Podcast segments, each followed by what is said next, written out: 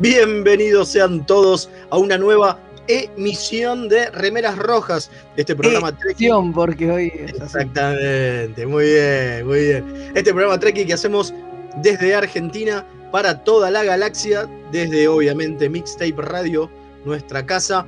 La verdad, hoy tenemos un programa bastante especial, principalmente porque tenemos un gran invitado.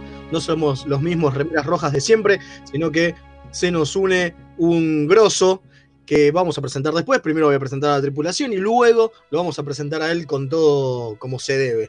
Eh, la tengo a mi lado, como siempre, como de costumbre, a la Alfereskin. ¿Cómo va? Bien, bien, acá estamos. Te estoy abrazando, no, Sí, por- no no sé porque por te esté abrazando, sino para que te acerques más al micrófono. Ay, por esto. Es una- En realidad no te quiero, solamente porque quiero que estés al micrófono. También lo tenemos ahí ah, del otro lado de internet al señor Leonardo Rubio, el Alfred Rubio, ¿cómo le va? ¿Cómo le va, capitán? Acá reportándome con mi peliculita en mano y figura de- del Klingon de Christopher Lloyd. Pero muy bien. Usted debe ser uno de los pocos que tiene esa figura de Eh, Cruz. hermosa. de- de Lord, verdad, Lord es verdad. Cruz. es verdad. una es verdad, es verdad. Ok. Aguante, Lord aguante. Crush es el que fabricaba la gaseosa, la, la- la Sí. famosa La naranja. naranjada, ¿no? Claro. Que también había, también había amarilla, ¿se acuerda? Uy, Uy. sí, parecía. Pinolux. Parecía boludo, totalmente. Y como de costumbre ahí, haciendo, haciendo los comentarios de Geronte, importante, el señor Velasco, el Alfred Velasco, ¿cómo le va? ¿Qué tal? ¿Cómo anda? Hoy Pero muy bien. más turbado que nunca, pero, ¿Cómo? pero bien. Masturbado por lo que vimos, ¿no? Por lo que tuvimos que ver para este especial. Uf. Uf, Sí, sí, me, me turbó, me turbó. Totalmente. Y bueno, como dije, bueno, obviamente detrás en los controles, haciendo que todo esto se escuche de maravilla, lo tenemos a Gonzalo Ruiz, el Comodoro, eh, tocando botonitos, que le encanta tocar botonitos a tenemos que empezar a llamar Scotty Ruiz. Totalmente. Scotty Ruiz. Sí, me gusta mucho. Me gusta mucho pensar así de Gonza. Eh, pero bueno, les comenté que hoy teníamos un especial. Claro, si habrán visto en nuestras redes, hoy vamos a hablar de la tercera película de Star Trek. Esa que tiene un spoiler enorme en el título, porque si no, no la iba a ver nadie. ¿no? Fue tipo, pongamos Claro. algo muy obvio, porque si no se nos van a ir todos. Eh, humo. Originalmente se iba a llamar eh, Regreso a Génesis. eh, no le iba a ver nadie. Pero es no le iba a ver Claro. nadie, obviamente. Sí, claro. Y para eso, para hablar de esta gran, ponele, película, tenemos a un grande, en serio, un director de cine, guionista, un tipo que sabe una bocha, pero que aparte le gusta hablar mucho de lo que sabe y normalmente son ñoñadas, como nos gusta a nosotros, el señor Elian Aguilar. ¿Cómo va Elian? ¿Andás por ahí? Estoy por aquí, estoy pronto a... Ustedes son malos igual, ¿eh? Son malos, ¿eh? Porque yo estaba esperando la invitación durante años y me dicen, vení para ver The Search of Spock. Y dije, ah, son el enemigo. Son... Esto yo estoy seguro... Podría haber sido peor, ¿eh? Estoy viendo si fue el, el malvado, si fue Fede o Leo. Todavía no Yo me creo- No, cuál de los dos fue el malvado, ¿eh? Los Por dos, lo menos no te tocó de motion picture. Claro. Me parece un montón. Es cierto, es verdad. verdad. parece un montón. Es que nosotros que- tomamos la decisión de empezar por las que todo el mundo se queja, porque de hecho creo que la primera que hicimos fue la quinta. Está, Claro. totalmente. O sea, Vamos en ese orden.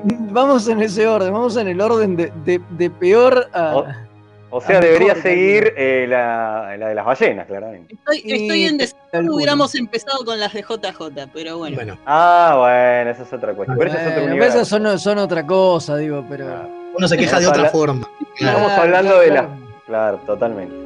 Bueno, y Bueno. en el medio me echamos First Contact en algún momento, porque bueno, Es verdad. Tanta basofia junta no podíamos, es no por se eso. podía. Se hacía mal. Sí, sí, hacía Nos mal. hacía mal. Bueno, así que sobre esto va a ser el programa, pero como de costumbre, porque ya nos empiezan a llegar los mensajes pidiendo que devolvamos la intro, Gonza, mandá la intro y empezamos formalmente el programa.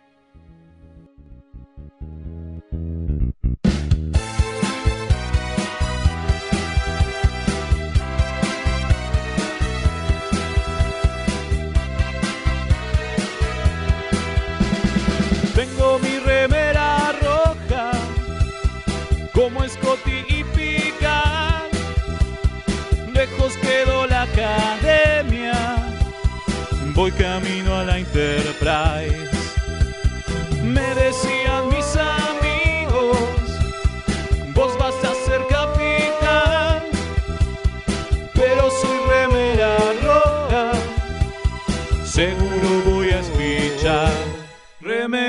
Remeras rojas, remeras rojas, con esa facha donde van. Voy con rumbo a nuevos mundos y un vulcano me sigue atrás. Tírale un phaser, tírale un phaser, o ese Klingon lo va a matar. Si le disparan o lo lastiman, el dogma Tengo mi remera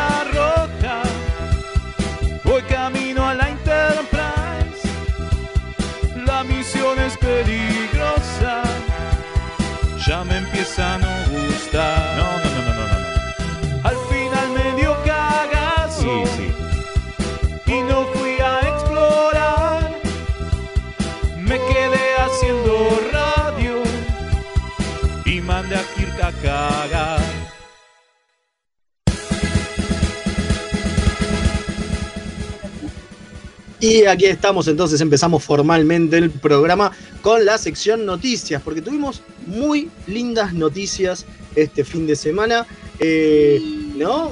Pudimos ver mucho más de dos series, las dos series animadas que va a tener la franquicia. Sí, la San Diego Ah. Comic Con Porque fue la Comic Con de San Diego, ¿no? Y Claro. estuvieron pasando. Llegó en casa. Sí, sí, sí, pero bueno, pero estuvieron pasando ¿Qué las. fue? Pará, ¿fue en la casa de ustedes, la San Diego? Claro. acá- aquí en la matanza. En la de Mirá. todos. ¿Cómo no me En todas las Bueno, casas. Ah, bueno. Pero sí, tuvimos los trailers de Prodigy y de la segunda temporada de Lower Decks, que se viene con todo, parece. La verdad que muy lindo todo. Eh, muchas cosas interesantes. Ya pudimos darle un primer vistazo a los personajes de esta serie nueva, eh, que es para chicos de Nickelodeon. Eh, y esa frase final, escuchándola a Janeway hablando, es como te emocionabas, ¿viste? Con, esa, con esa característica voz, ¿no? Me gustó, me gustó mucho la animación de Prodigy, la verdad es más de lo que nos merecemos. Sí, totalmente. Los Se ve, se, se ve algo de lo muy bueno. Uno que estaba acostumbrado a, viste, a la serie animada vieja de Taz y qué sé yo, uno espera eso, digo, más que eso es mucho. Digo, incluso Lower Decks, digo, no tiene una gran animación. Eh, Buena la Eh, serie, se, pero, pero se defiende, che. pero sí, Sí, está bien, pero la no- serie está buenísima, pero, pero no es su fuerte la Es vieja animación. ¿no? escuela, claro. No Es es una serie visualmente impactante, digamos. Eh, No, esta, esta en cambio, preciosa. este en cambio se ve muy bien. Esperemos que, que no, que no defraude. Y bueno, y por el lado de Lower Decks, nada, ya nos falta un carajo, muy, muy poquito, menos de un mes. para Sí, que- Por lo menos en Estados Unidos. Sabemos que en Latinoamérica, a través de Paramount Plus, va a estar en agosto. Eh, no, en septiembre, claro, un, poquito. se- un- No sabemos, Allá. claro, no sabemos si es un poquito más. No sabemos poco, cuándo de un poco después, claro, pero bueno. pero Que igual, pongan ¿no? las películas primero en Paramount Plus, que se pongan las pilas antes de eso, ¿no? No, mínimo que pongan las películas, loco. ¿Qué Por pasó? Esta tuvimos que buscar los. Blu-ray viejos y los DVDs viejos que teníamos para poder ver. Blu-ray, Blu-ray y DVD, seguro, dale, dale, dale. Claro. Decile, decile torrent, amigo, decile las cosas como son. No, Decirle Rabar, por maestro. Claro, por favor. ¿Qué se dice? ¿Qué se dice en. Klingon? Rabaj. Claro. Lo dice Christopher Lloyd. Sí, un garrón, pero bueno. Che, no, Capitán, no, no abrimos frecuencia. No, ahora lo abro, pero usted Ah, siempre se perdón, olvida. estoy muy ansioso. esta es la Muy parte de las noticias y de abrir frecuencias. Ahora va. Pasa que quiero, pasa que quiero seguir con lo que vimos en este en el En de en el trailer, pero específicamente en el de Lower Decks, que tuvimos dos voces interesantísimas, ¿no? Dos actores invitados nuevos de la vieja escuela de Trek. Sí, sí. Es verdad. Sí. Bueno, vuelve Jonathan Frakes, que Bueno, ya lo ese ya es parte de, es La parte de la familia. Sí, Y eh, va a ser una aparición, pero no. O sea, una pseudo aparición va a ser Tom Paris, por lo menos en voz va a estar. Sí, totalmente. Nuestro amigo Robbie Duncan McNeil va a estar como Muy bien. De a Tom Paris poquito de va- van ahí metiendo, ¿eh? Sí, y, y la- lo- el más oscuro de todos es que en un momento se ve en el tráiler a una computadora maligna y la voz la hace el más grande de todos, el que todos amamos, el gran Jeffrey Combs. No, Vuelve a la franquicia. Otro personaje a su gran El, panteón de el Miguel del Cell del universo de Star Trek. Totalmente, totalmente. Así que bueno, ahora sí, abrimos frecuencias para quienes quieran opinar, contarnos qué les parecieron los trailers o eh, contarnos si sufrieron como nosotros con esta tercera película. Con Nimoy se volvió loco. Yo quería ponerla así. ¿Por qué no le pusimos? Nimoy medio? se volvió loco. Las locuras Claro. de Nimoy. Claro. Y, Me un, dice- poco se volvió, un poco se volvió loco, ¿eh? Ahora lo vamos a estar contando. Ahora vamos a estar contando, sí, totalmente. Bueno, a ver, Kim, dígame por favor las frecuencias. Sí, nos pueden mandar mensajes al eh, 54911 59 52 0234. Ahí nos pueden mandar, como de costumbre, insultos, memes, eh, dinero, si tienen ganas, no hay problema, nos viene bien. Em, así que bueno, eh, esperamos, esperamos sus mensajitos. Eh, ¿Teníamos alguna noticia más? No, ¿no? ¿No tenemos ninguna No, no, noticia Eso es todo. ¿No tenemos ninguna noticia de juguetes hoy? ¿Qué pasó? No, hoy no. Hoy no, hoy no. Hoy bueno, hoy hoy no. ya está el universo jugueteril, se quedó tranquilo. Ah, carajo. Tuviste tráiler de las dos series, ¿qué más querés? Ya está. ¿Qué más Sí, querés? dame, Ah. dame un juguetito de, no sé, de Crush, no, mentira. ese no lo Aguantá. Ya lo tengo, ya lo aguantá, tengo. aguantá un poquito, aguantá un poquito. Bueno, entonces, vamos rápido. fechas de estreno, ¿no? Digo, todo Sí, esto sí, viene bien, bien, vení- viene escaso de fechas. Digo, ya se sabe también, viste, hay bocha de info de Picard, algo se está empezando a hablar de la cuarta temporada de Discovery, pero todavía no tenemos fechas de nada. Digo, se sabe que todo, mucho de todo esto es para el año que viene, pero no sabemos cuándo. Ni Sí, cómo. Anthony Rapp, Anthony Rapp y Doug Jones estuvieron haciendo una entrevista hace poquito, contaron algunas cosas de, de lo que se viene en la, en la cuarta de Discovery, pero no tenemos fecha todavía. No, es no, un no hay fecha, no hay fecha nada, no hay fecha nada. Así que Sí, bueno, A esperar. nos tienen en, en ascuas. Sí, Así que bueno, eh, cortamos entonces la sección noticias, vamos a una pequeña tantita y después sí, posta, empezamos a buscar a Spock. ¿Dónde está Spock? Necesitamos ¿Dónde a alguien quedó? que nos levante esta franquicia porque se va todo al choto. Con los trekkies queman todo. Con los trekkies queman todo, así que ya volvemos.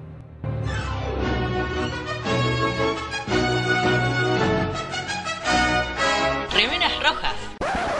Es lo que hay. Dos niños santafesinos. Un fueguino y cómo se dice a ese que es traidor a la patria, cipayo. Hablan de cultura pop. Escucha Kawabonga, El podcast. El programa de las necrolóficas, necrofílicas, no sé cómo se dice. Búscanos como Caboga Podcast en YouTube, iBooks, iTunes, ¿qué más? X videos y la sección que hace tu Llegó. Kawabonga. Laufa, bro. Uh, los replicadores todavía no funcionan. No importa, en Quarks Bazar personalizan tus regalos. Sí, remeras, tazas, impresiones 3D, todo lo que te imagines lo puedes encontrar en arroba quarks.bazar. El gran Neighbor Rom lo recomienda.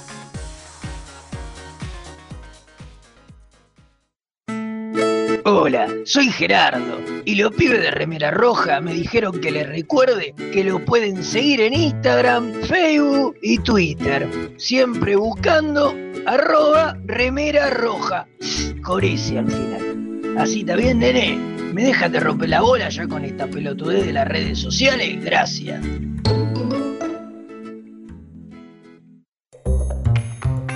¿Tenés un paquete que entregar? ¿Tenés algún envío urgente que hacer? Contactá a Mensa Fleet. Hasta que no se invente el transportador, es el mejor servicio de mensajería. Búscalo en Instagram como arroba mensafleet. Se escribe Fleet con doble E. Los amigurumis vienen directo de Japón y no son solo peluches tejidos, son parte de su cultura y son muy kawaii. Tené tu amigurumi personalizado de la mano de Hecho con Amor, de Mamá Manualidades. Búscanos en Instagram como amigurumis.mamamanualidades para ver todas nuestras creaciones. Nueve Paneles es un sitio dedicado a deconstruir la historieta. Reseñas, informes y podcast dedicados al medio. El podcast de nueve paneles. Hermandad condenada. 60 años después. Eventorama. Gen mutante. Distinguida competencia. Búscanos en 9paneles.com, también en Facebook e Instagram.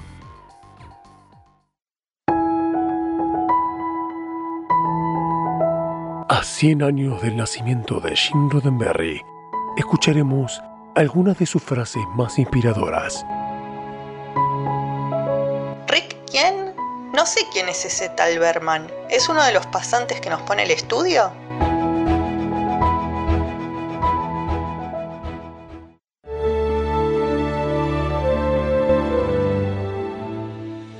Y ahora sí, después de esta hermosa cita de nuestro querido tío Jin, que está cumpliendo 100 años, por eso lo recordamos con estas frases, estas frases inspiradoras, estas frases llenas de verdades, ¿no? ¿No? Totalmente. Sí, sí, sí, sí. Ponele. Ponele. Eh, empezamos entonces.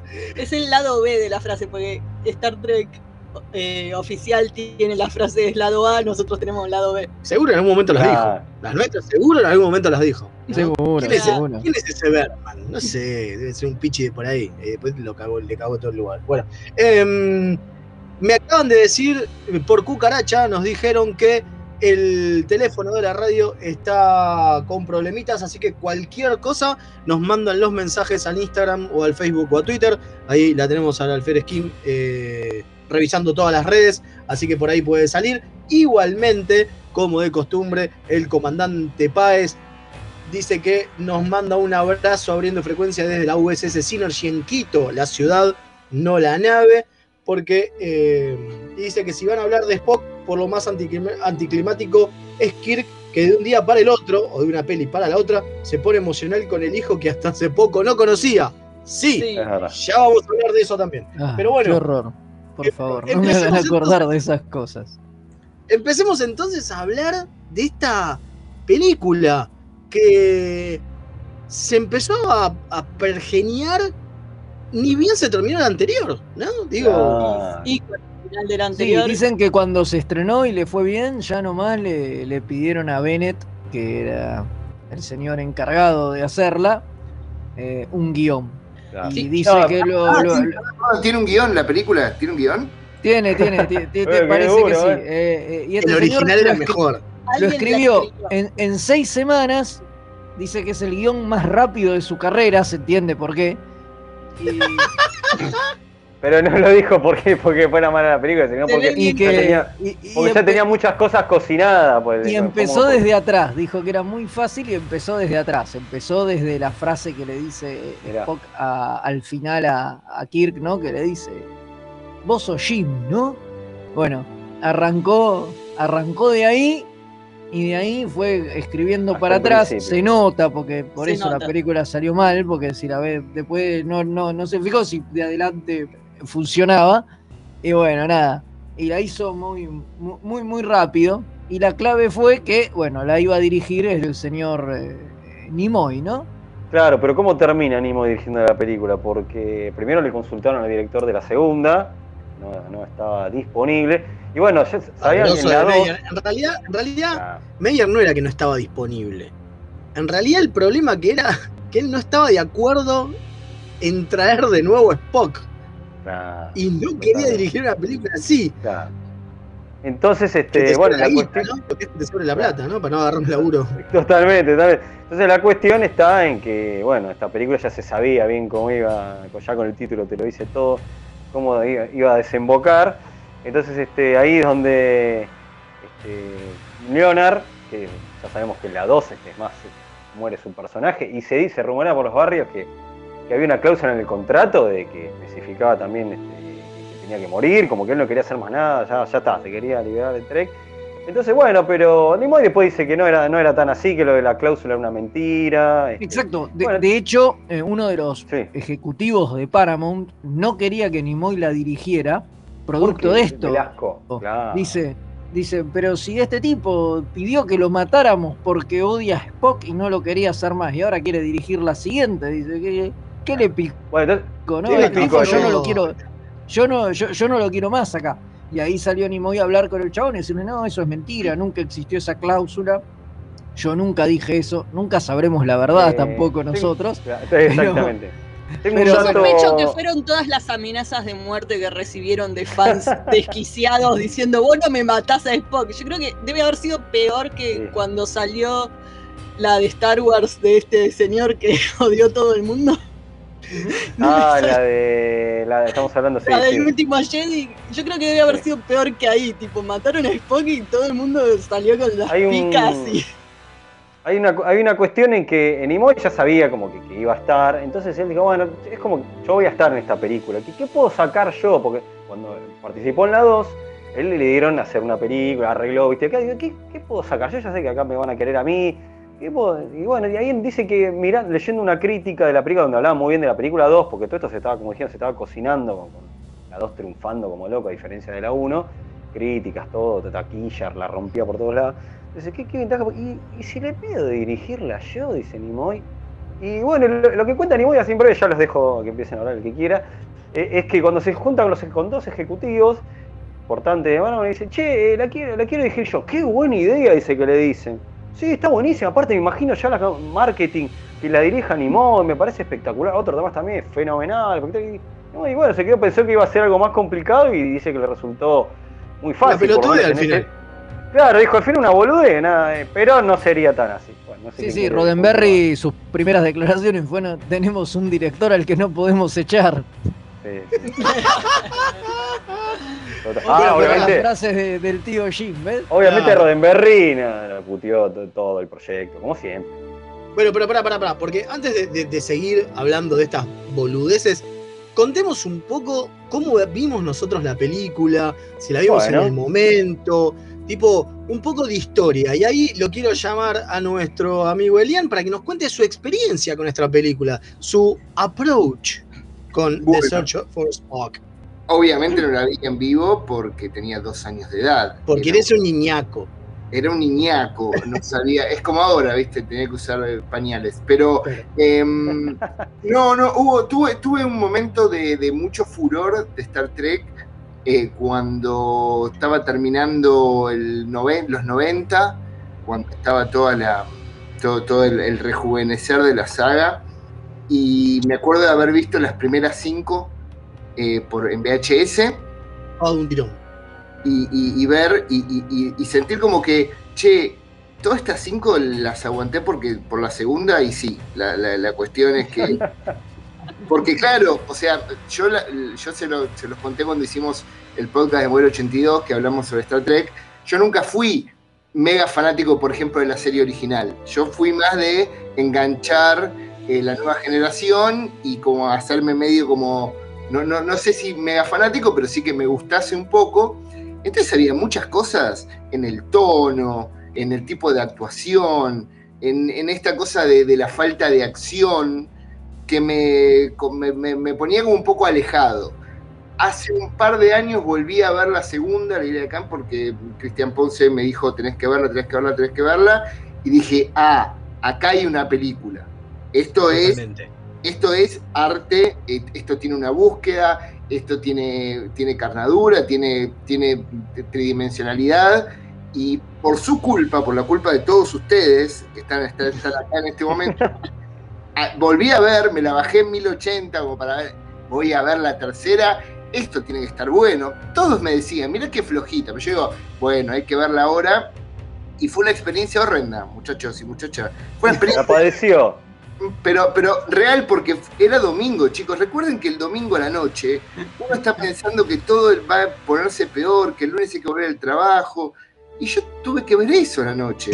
Te Bueno, compadezco te y que- te comprendo, porque me pasó exactamente lo mismo. Anoche les mandaba mensajes Sí, a es estos verdad. que la vieron hoy, ellos zafaron de, de- de esta cosa de, del do- de domingo que vos mencionaste. Domingo tristes. porque la vieron hoy, eso de, de que el domingo termine de la peor manera posible.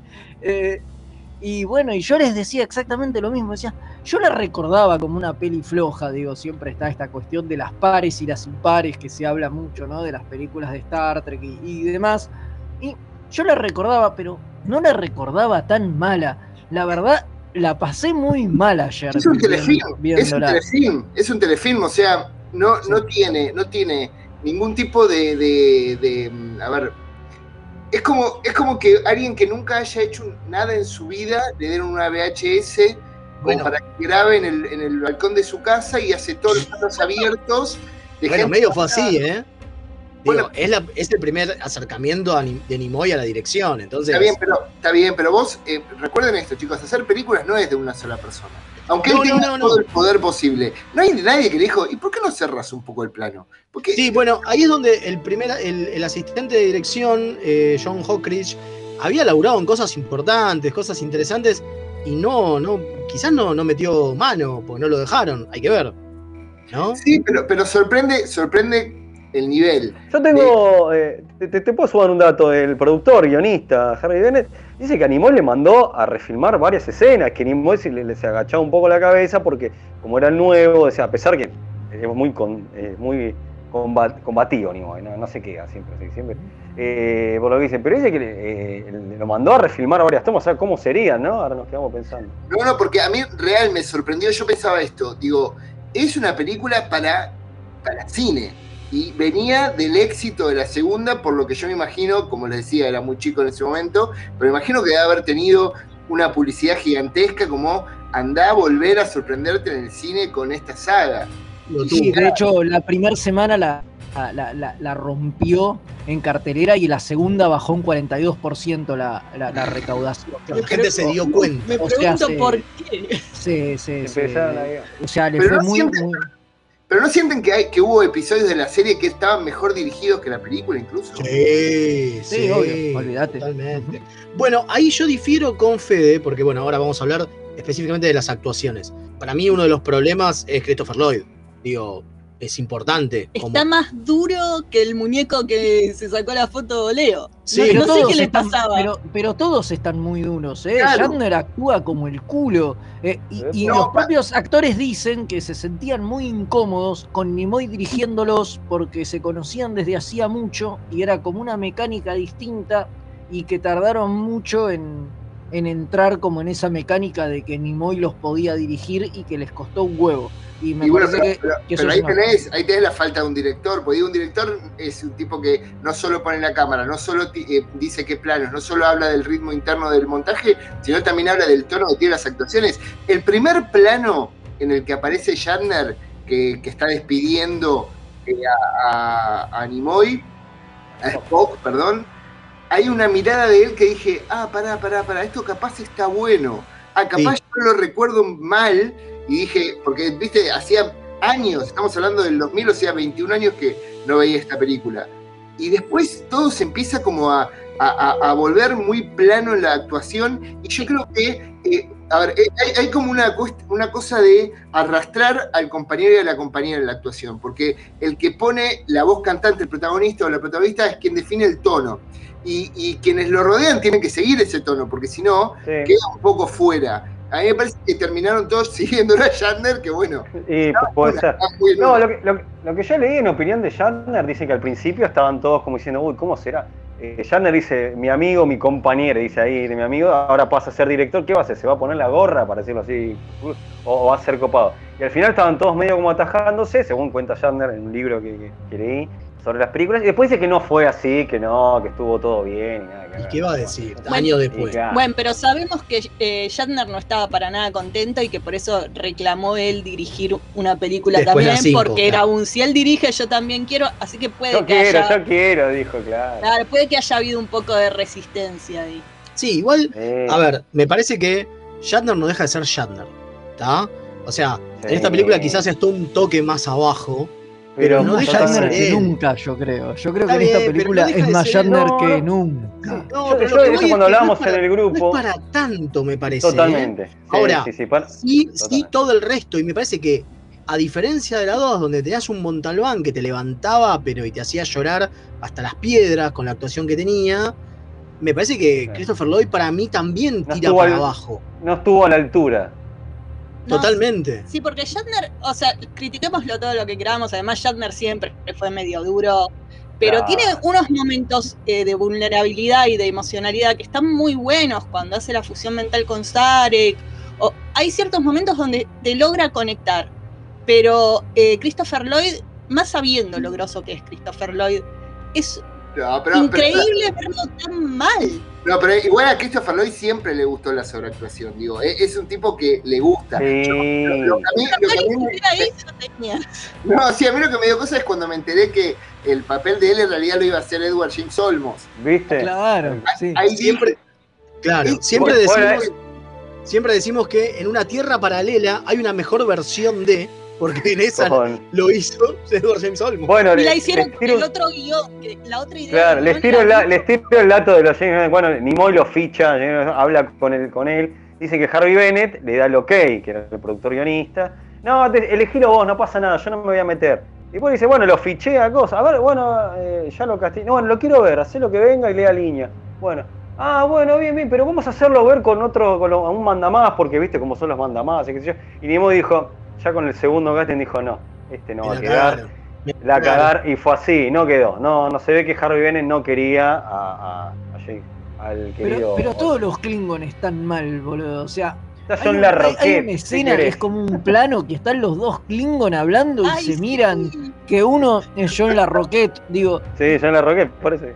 y es terrible, es horroroso todo, digo. eh. Si hay uno que apenas se mueve. Son, eh, eh, son Homero y Seymour Skinner, ¿viste? Cuando están frente al, frente al museo, dicen... "Mm, Vendrá. ¿Por qué estaban tan cerca? ¿Qué se iban a dar un Es beso? Había uno que apenas lo único que movía era la boca, parecía esos dibujos animados que solo te animan la boca y el resto queda fijo, parecía Pará, ¿y eso.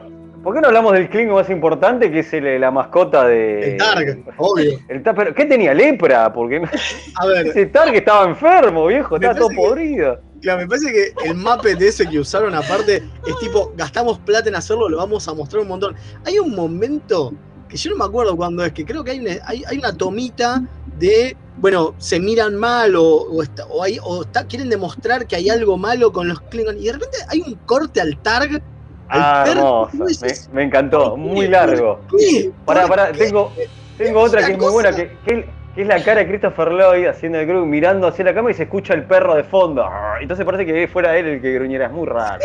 Sí, ¿Se encima- acuerdan de ese momento? No, a mí me mata la parte en que lo matan, porque al principio de la película lo vemos al chabón matar a su novia, amante, lo que sea, ¿no? Ah, Eh, sí, Y, y lo hace como, y güey, qué lástima, viste el video, te voy a para- tener que matar. Pero después en la escena de la muerte del Targ, está abrazándolo con un amor Sí, al bicho. realmente lo quería el bicho, no como. Pero para mí, para mí que era para estar a tono con la actuación de Shatner cuando muere el hijo también. Me parece que es como, bueno, si tenemos que perder a seres queridos, hagamos como que nos chupan huevo, ¿viste? Básicamente. Bueno, pará, yo, de- yo voy a defender el momento de maldito Klingonio mataste a mi hijo.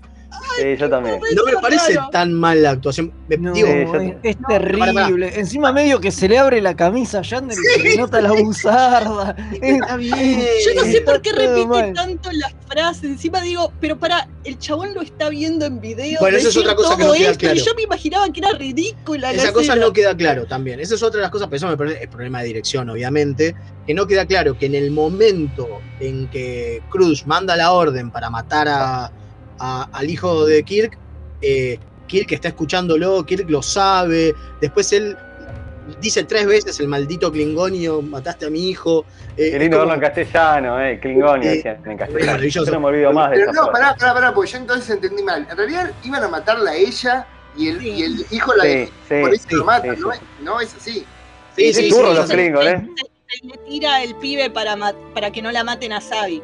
O sea, una- una- está bien, es para que está bien, muere como héroe para que nos importe, pues la verdad es que no nos importa. acá- Murió como hay- remera, reconozcamos algo. Murió como remera. Fue el remera roja de esta película, ¿no? Sí, Sí, sí. sí, sí. Hay que hablar Porque también del cambio, del casting del cambio de Savick, ¿no? Después tenemos que hablar. en Sí, un bueno, pará.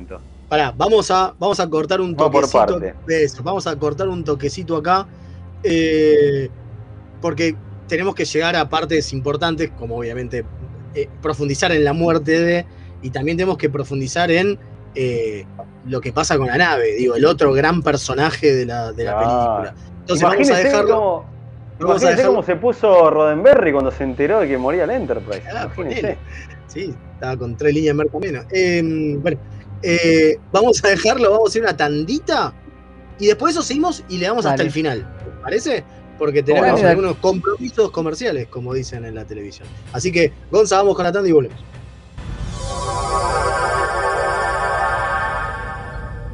Remeras rojas. Los que sobrevivan vuelven después de la tanda. La orquídea negra de Madame Touleau. Un viaje radial al vértice de la circunferencia de la mente y los sentidos. Lunes, 22 horas por www.mixtaperadio.com.ar Si estás buscando un programa de economía que no te bajonee, Perdí mi ribotril. que no te diga qué va a pasar con el dólar, ¿Y cómo me hago millonario? ni cuánto va a subir el precio del tomate, ¿O la lechuga? ¡Tu búsqueda terminó! Dos tipos de cambios son Pablo Mira y Gerardo Rovner. Ellos están todos los jueves de 20 a 21 por mixtaperadio.com.ar. Hola, soy Rosalía y los chicos de Remeras Rojas me pidieron que les recuerde que pueden invitarles un cafecito entrando en mixtaperadio.com.ar para ayudarlos a mejorar el programa. Che, si quieren que les inviten un cafecito, ¿no es mejor que sea uno en Chef Sandrine?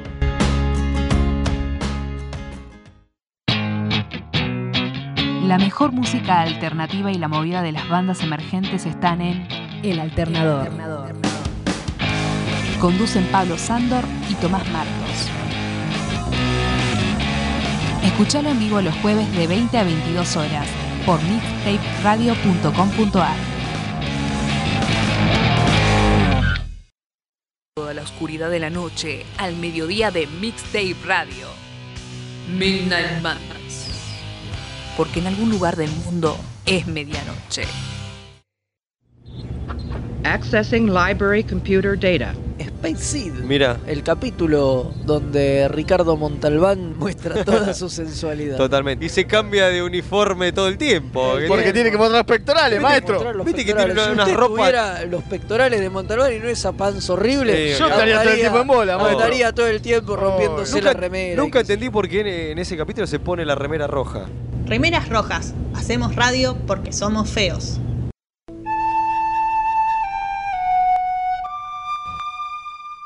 Y volvimos, volvimos a hablar de eh, la tercera película, La búsqueda de Spock. Y Esta apareció la flautita de- Apareció la no extrañar, no- hay capítulo Para- de la semana. No, no hay capítulo de la semana. Pero igual Eh, seguimos la temática Zarek, porque Zarek está. Esto iba a decir. Bueno, porque esto, mensajitos acá. esto es parte de la, eh, del cierre de la temática mensual de Grande Pa, estos capítulos y obviamente película, que eh, estamos eh, festejando a Mark Leonard y su personaje de Sarek, el papá Es de la Spock. primera, la primera aparición de Sarek desde, desde Journey to Babel.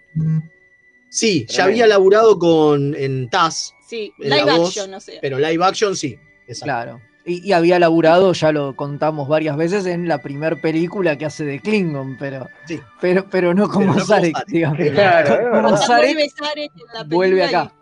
Me había y olvidado. está de muy eso. buena. Las escenas con Sarek son muy buenas. La verdad, Y también está medio flojón, Sarek, pero bueno. ya dijimos que está.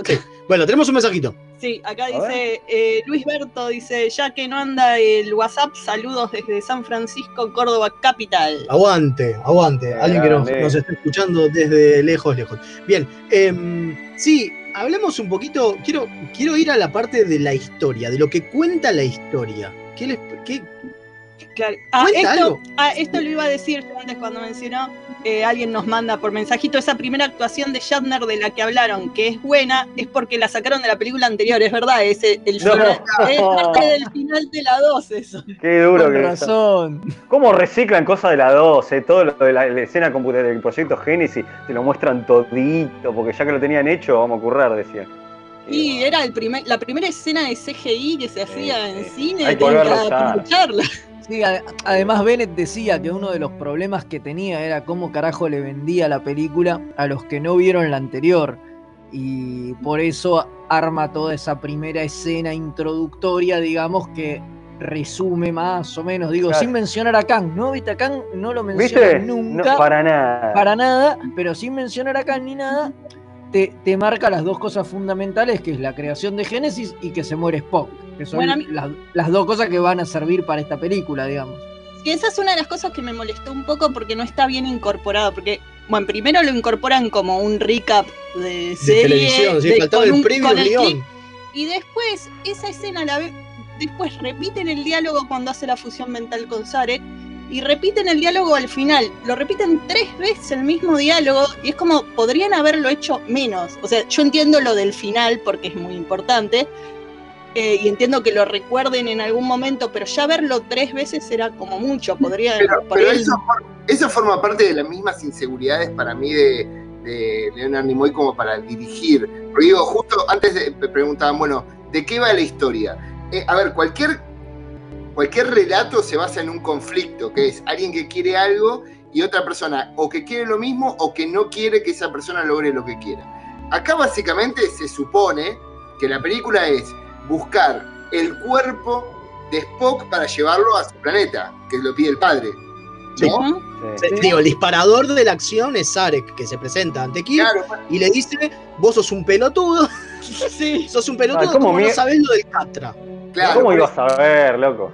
Y ahí en el Qué medio, duro, Sarek. ¿eh? y ahí en el medio, que me parece lo más acertado de la película, se mete todo el quilombo de Génesis, en el sentido de que se convierte en un centro neurálgico eh, problemático para toda la galaxia, que eso me parecía como mega, mega interesante, porque digo, ponía en pugna todo un sistema que ya estaba como más o menos armado, no, es un conflicto, es como hoy la franja de Gaza, ¿entendés? Claro, como, totalmente. no te metas ahí. Pero, pero no lo aprovechan.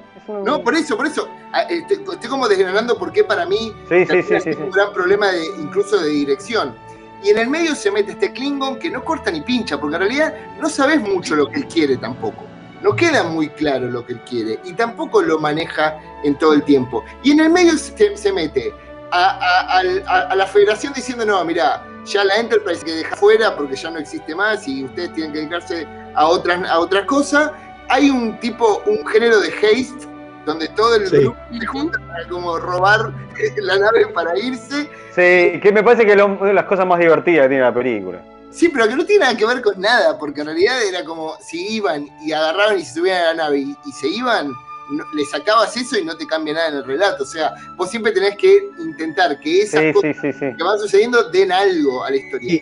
Me parece que también ahí lo que falla es que eh, justamente McCoy está buscando una nave para irse. No es tan difícil. Y no va nada ese. O es que, ese- tam- que tampoco va nada esa escena. Ahí cuando eso lo sale de la nada, eso sale de la- Sí. y lo meten en cana a McCoy justamente para hacer esta especie de haste. Y es cualquiera, porque McCoy estaba en la enfermería porque tenía los recuerdos de Spock, qué sé yo, encerrado, y de pronto lo ves esa Entonces, especie de para- espacial.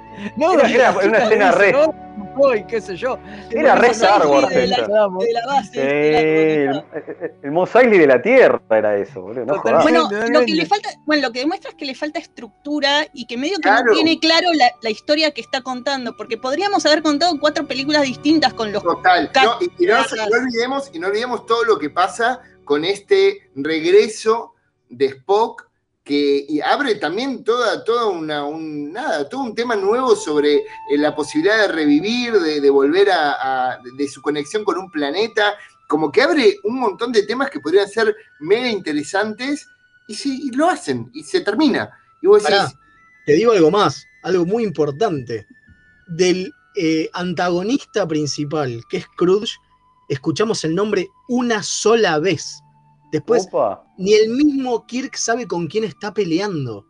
No le Sí, dice nunca el nombre. A ese nivel Sí, llega. el Klingon podía no estar y, y podrían haberlo resuelto con una cuestión onda película catástrofe del, del mundo ese Total. que se viene abajo y que lo tienen que buscar a Spock y qué sé yo, y podrían haber sacado al Klingon que no pasaba nada. Eh, David se caía de un barranco y Kirk decía, maldito Génesis, mataste a mi hijo y era lo mismo. Claro. No, que aparte, aparte, por lo que se cuentan, querían que sean romulanos y era como, bueno, no, que traigan los Klingons, y era como, les importaba muy poco quién era. Era Sí, es cierto. algo. Che, yo quería hablar un poquito bien de la película porque la estamos matando y a mí no me pareció tan terrible a diferencia de, de la mayoría de acá. Eh, yo la recordaba la película que tenía momentos divertidos y por ahí eh, lo que, la nostalgia, como este, siempre Fede habla, que se enoja. con la. Yo te- tenía ese momento con todo ese, de la escena esa donde ellos hacen como este comando conspirativo y traicionan a la flota. Era algo distinto, y eso creo que para mí era- es, divertido. Y no se me hizo aburrida la película, si bien tarda mucho en lo que, y yo lo que encontré en esta película, que para mí fue, son las semillas de lo que después terminarían explotando en la 4 y en la quinta, que es el humor. Este, ya en la 4 es muchísimo más joda. Esta acá con estas partes de cuando hacen toda esta conspiranoia con, con el Excelsior, que le ponen ese sonido de, de, catramina ahí que se queda, que es re bizarro, y el, el capitán del. Excelsior, que es un, es Sí, un tarado que anda con pero muy poquito, después se pone como hiper solemne la película, Sí. ¿no? ¿No te parece? Digo, para mí tiene, un- tiene eso y, y toda esa parte por ahí es divertida, es verdad. eh, creo McCoy, que de la Forest Kelly ahí está, está muy bien de Forest Kelly, me hace- te hace cagar de risa. Con, Sí, sí, o sea, pero no se tiene de risa, pero. Como esa parte en, en la base que se va del tono totalmente, pero toda la primera parte y toda la parte que viene después es como hiper solemne todo el tiempo. In- Sí, sí, Incluso sí. el- los Klingon y, y Sí, todo. tiene digo, problema de tono, que no sabe O sea, cuándo, qué, qué tipo de película quiere ser. De nuevo, me parece que eso también es problema de, de Nimoy. Digo, es problema del director. Bueno, del del guion, paren, hay, hay gran parte que es problema de guion también, no es solo Nimoy, me parece. No, Sí, porque bueno, el guion, el guion tuvo un problema grande, que es que se filtró un par de semanas antes de, de que, de, que, de que se fuera a empezar a filmar, lo cual retrasó el rodaje e hizo que Harvey Bennett eh, lo la reescribiera completa la película. Sí, No, porque igual- en la idea original con lo de los romulanos, porque no era solo el cambio de, de romulano por Klingon, era, había una razón para que fueran los romulanos, era toda una cosa de que eh, eh, de la zona neutral, después iba a haber toda una cosa de que los vulcanos se enteraban de Génesis y se querían ir de la federación porque se habían puesto a hacer estas investigaciones que no, que eran medio ilegales. O sea, había toda una idea súper más interesante, o sea, todo el viaje a Vulcano al final tenía más sentido con todo eso. Es un bajón que se tuvo que tirar todo eso a la basura. Sí, pero igual, pero igual un, un- un buen director te puede arreglar un mal guion. El- acá hay una es que, es que todo, todo convergió en una persona que no está. Por ejemplo, hablaban lo de McCoy. El chabón estaba perdiendo la mente. Y, po- y- y podría haber quedado en un estado catatónico, por ejemplo, como al principio, cuando por primera vez lo encuentran en la habitación de, de Spock, que está como catatónico hablándole a No, Shatner claro. y, y después se olvidan de decir como, bueno, lo llevan de un lado a otro, como, y bueno, que traiga la mente de Spock y ya está. Y es como, tenía todo un conflicto ahí que podrían haber también explotado muchísimo sobre la cuestión de la insanía mental también.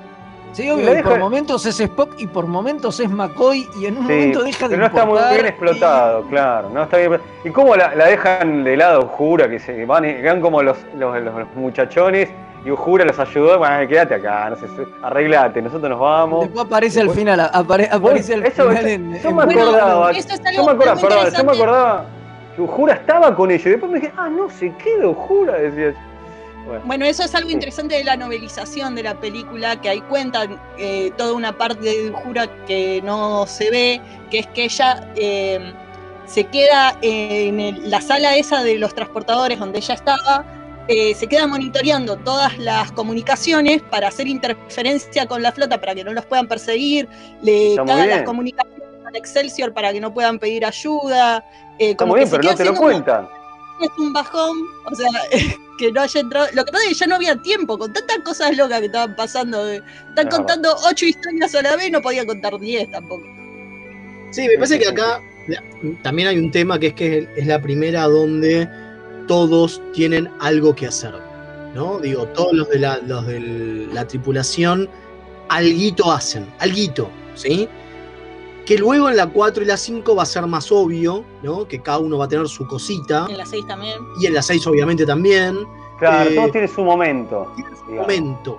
Me parece que en las anteriores no era tanto, y me parece que acá es como que le encuentran esa manera de destacar como para que no sea solamente la, tri- la, la Santísima Trinidad de siempre, que igual termina siendo, digo, si lo pensamos, termina siendo. Pero no, pero bueno, les- por lo menos les dan algo para hacer y no solo que figuren Claro. para decir hola. Cierto.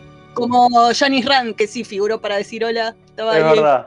Pero bueno, Aparece ahí, ve la, ve la Enterprise, se para y dice, ¡ay, qué linda! Ya no estoy más trabajando ahí. Algo muy rápido. Eh, Key se quejó cuando leyó el guion de, de- de ese grandote de seguridad que le dice chiquito. Shorta Key Sí. le puso el grito al cielo a Harvey Bennett y dice, no, no, los fans no lo van a aceptar. ¿Cómo alguien me va a decir, no, pero mirá que la escena está buenísima?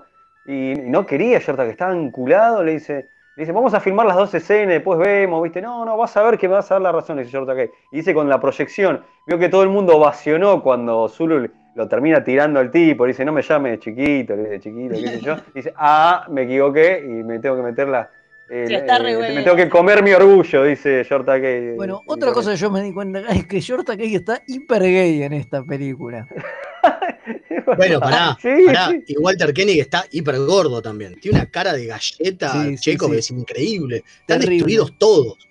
Sí, Sí, decíamos que mal. es de Bueno, los que está mejor guardado. Bueno, eh, Coso se sometió a una dieta recontra jodida, eh, eh, Shatner, para hacer esta película, porque dicen que antes, en el, entre que terminaron de filmar la anterior y esta, había subido bocha de peso. Y que tuvo mil quilombos con eso, porque como que subía y bajaba de peso y le tenían que ajustar el vestuario todo el tiempo. Por eso se le abre la, ca- la cara. Hubo, hubo, hubo, hubo, hubo bastantes, sí, sí, tuvieron ba- bastantes, bastantes problemas con, con- Una- de las cosas interesantes tema. que Porque además pasaba- tenía que, tenía que machear con el final de la 2, ¿no? Entonces tampoco es que, Claro, daba, era que una película nueva y dicen, bueno, está gordo, está gordo, ya está, no importa. Pero esta era No, no, tipo claro. dos días después y el tipo en dos días, ¿qué hizo? Se comió todos los Se comió postres. todo, eso, ¿no? claro. Estaba triste porque murió su amigo y se comió todos los postres. Bueno, una de las cosas interesantes que pasó durante el rodaje es que, claro, el eh, eh, Shatner estaba haciendo esto en las vacaciones de TJ Hooker. ¿no? Él Sí. después entraba a la de TJ Hooker. Y fue que hubo un incendio en el, Sí. en el plató eh, donde estaba supuestamente de- Génesis. parte de Génesis. Donde se estaba El haciendo cartón planeta pintado Génesis ese. el cartón pintado ese que es horrible. Eh, y el chabón salió, él maquillado con el, con el vesti- con el vestuario, todo, salió a ayudar a apagar el incendio. Y en las memorias, en un libro, en realidad lo que él dice es que obviamente le preocupaba el set y todo, pero lo que más le preocupaba era que eso no retrasara la filmación, porque si no, no llegaba a TJ Hooker. Ese nivel de compromiso con la saga, el gordo. Apagó, Bueno. apagó el incendio. Tremendo. Bueno, mirando la película así de nuevo y tratando de. O sea, como tenía mucho tiempo para pensar entre escenas eh, que estaban un poco lentas, eh, me puse a tratar de buscar un tema en la película para ver si había algo para buscar, rescatar entre las mig- migajas de historias que había tirado por ahí. Y lo que yo vi en esta revisión es que, bueno, como pasa en varias de las películas de TOS, eh, hay mucho del eh, la vejez contra la juventud en esta película. Es, Totalmente. es una cosa de ellos se están haciendo viejos, la Enterprise misma se está muriendo, de- ellos están llegando al final de su carrera. Cuando se encuentran en esta escena, la que decías del tipo con Zulu, lo está tratando de vejete chiquitito que no le puede hacer nada y Zulu le demuestra que soy viejo pero puedo más que vos, pibe. Pero me la Que me ¿eh? Lo mismo la escena de Ujura que está ahí y el pibe le está diciendo sí, vos que estás ya muerta tu carrera y qué sé yo, venís a morirte a este lugar que no pasa nada, pero yo quisiera estar en un lugar más emocionante, le dice el pibe. Y la otra después se lo retruca y lo encierra en un armario, que está Y buenísimo. con, el, y con lo del Excelsior también.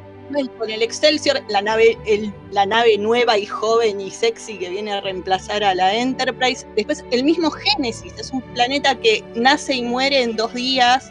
El hecho de que Spock re- se rehaga a sí mismo, aunque y después termina en la vejez igual.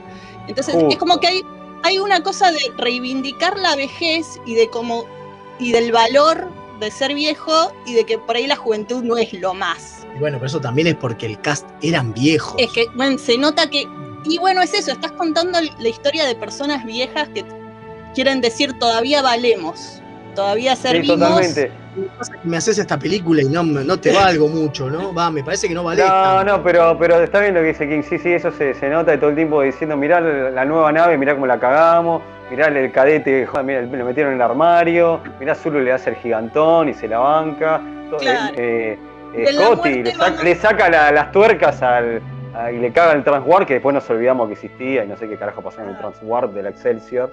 Y hay una Pero, cosa y- tipo Fénix, sex- a lo Fénix, ¿no? Esto de en la muerte vamos a renacer, en el Génesis, en aunque muera la Enterprise va a Bueno, resurgir otra. claro, ¿y qué, pas- qué, qué pasó con el tema? Muere la Enterprise, que eso como yo comenté, Rod- eh, se quería matar, dice, realmente mandaba memos diciendo, no, ¿cómo van a matar la Enterprise? Dicen que Harvey Bennett en realidad le chupaba tanto un huevo, él quería hacer la franquicia propia, Roddenberry todavía mandando memos y bien alejado, porque lo alejaron por los fracasos de la 1, y queriendo resistirse y peleando lo que podía, mucha bola no le dieron. Harvey Bennett, decía, le chupaba tanto un huevo la Enterprise que para él la nueva nave iba a ser el Excelsior, chao, no había problema, pero para Roddenberry tenía un valor la Enterprise, porque había un peso que... Sí. que este, y bueno, tal es así que volverá y será una nave exactamente igual.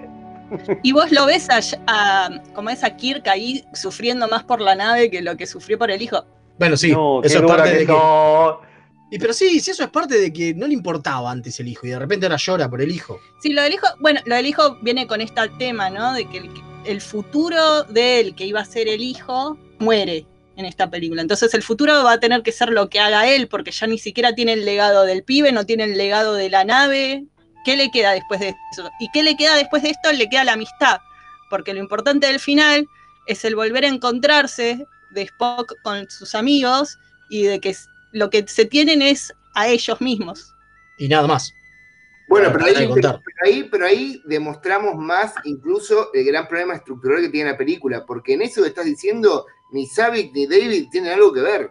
O sea, es como. No, obvio, están ahí al. lo sacás, Ahí. ellos sacás, no te cambia nada en la película de nada, porque ellos tenían que ir a buscar a Spock. Estos dos personajes que quedaron ahí estaban. Bueno, vamos a poner gente joven y la matamos. como rarísimo. Sí, sí. a, una- a una- a uno lo matamos y la otra que sirva solamente de- para que se lo garche el pendejo cuando te entra en Ponfar, nada Ah, sí, qué tremendo eso. Ah, eso quería decir. Viendo de nuevo la película es cuando uno encuentra estas joyas que quedaban perdidas en el canon y que nadie y que ningún escritor se iba a acordar después, que era que Savick dice específicamente que en Ponfar entran los machos vulcanos, nada más. O sea que Tepol en el Ponfar loco que eh, de la serie Enterprise era solo porque Berman quería tenerla a Jolín Blalock en caliente, nada más. Por ahí es medio Claro. trans. También puede ser. Bueno, hubo el cambio de la actriz, ¿no? Que, que hay un tema que dicen que Cristiano le querían, a ella, en palabras de ella, dice que le querían pagar menos. Y vos, en palabras de Nimoy, dice que no era así, que, que ella pidió más plata. Bueno, esas típicas cosas que pasan, pero bueno, la cuestión es que tuvieron que recastear. Para mí, me parece que el recast. Tampoco se quería encasillar, ¿eh? Cristiali decía Sí, que, claro, que su carrera totalmente. estaba empezando a despegar y no quería quedar encasillada quería porque haces el mismo personaje en Star Trek dos películas y ya está, cagada. Sí, igual, sí, perdón, sí. como decía Elian recién, pero como Sí. de- decía Elian recién, no hacía falta que fuese Savick, podía ser cualquier, Eso, es eso, lo a mismo. eso Ay, iba. no, querían una vulcana. Eso Está bien, sí pero que fuese hubieran vulcana, no puesto importa, a- cualquiera. ¿Para qué se llama? ¿Para qué se llama Sadie? Cambiaron la actriz y se llamaba. Eh, ¿Qué sé yo? Listo. Sobik. Y listo, era otra mina, sí. Para mí fue al pedo que siga haciendo Como Savick, hicieron la con la 6, que en la 6 no es Savick, pero bien podría haber Pero- sido.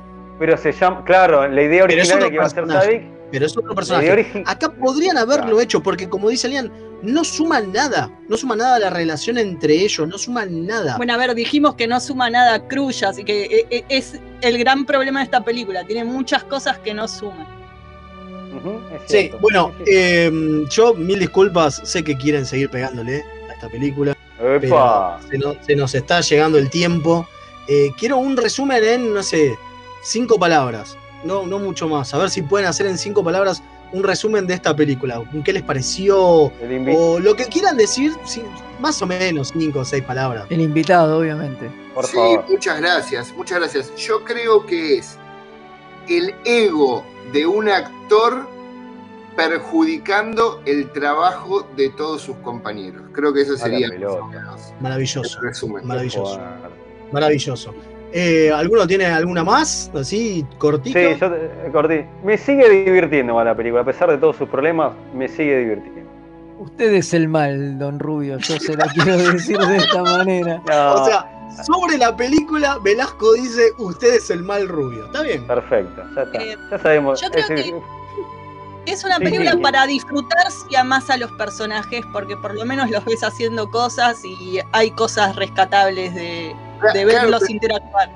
pero ahí, ahí agrego y no hablo más. Pero digo, una de las cosas que a mí me pasó es, yo que no soy tan, tan fanático, si a mí me gustó tanto la segunda y voy a ver esta, me expulsan de la saga para siempre. Totalmente. Sí, salgo corriendo. sí. Totalmente. Ese punto. Sí, sí, salgo corriendo. Sí, sí, sí. A mí, a mí yo pienso lo mismo. Yo creo que fue un experimento fallido. Para mí es eso. Sí, sí. Eh, bueno, tenemos vamos. La aventura del rápido. Treki, ¿no? Sí. Sí, vamos rápido, que hay una aventura del Trek y tenemos nuestro segmento y después nos despedimos y damos paso, como de costumbre, a la Orquídea Negra de Madame Tulive, el programa que nos sigue. Así que, Gonza, vamos con la aventura del Trek. Mixtape Radio presenta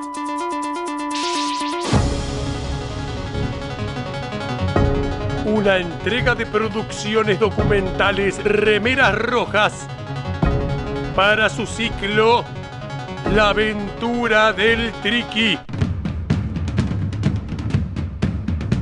Un programa para analizar en familia, abriendo el diálogo sobre los misterios de la vida y la naturaleza.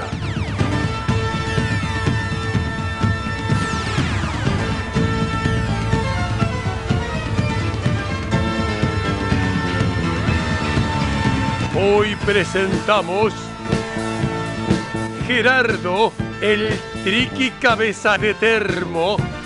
¡Qué ridículo! Tener que llegar a 88 millas por hora para viajar en el tiempo, cuando darle la vuelta al sol es mucho más creíble.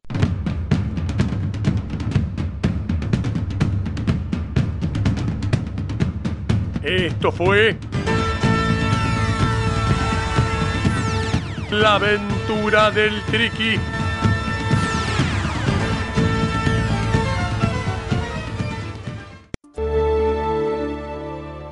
Y bueno, volvimos. Qué grande Gerardo con su cabecea de termo.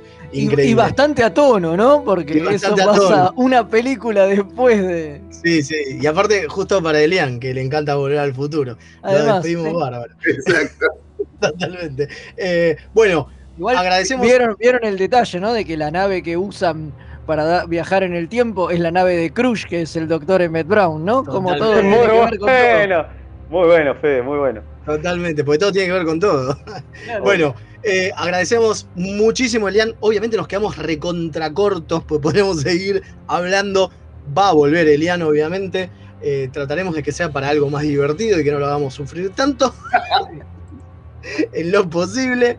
Eh, pueden seguir a Elian en su página donde tiene de todo. Elian es un, como dijimos, un multinerdo. Lo pueden seguir en elian.netflix.tv.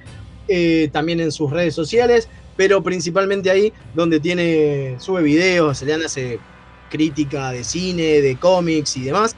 Eh, la verdad sabe una bocha. Elian, muchísimas gracias por estar con nosotros. Gracias a ustedes por la invitación, realmente la pasé muy bien hablando con ustedes, no tanto mirando la película, pero con ustedes muy bien. Menos mal. Está muy bien.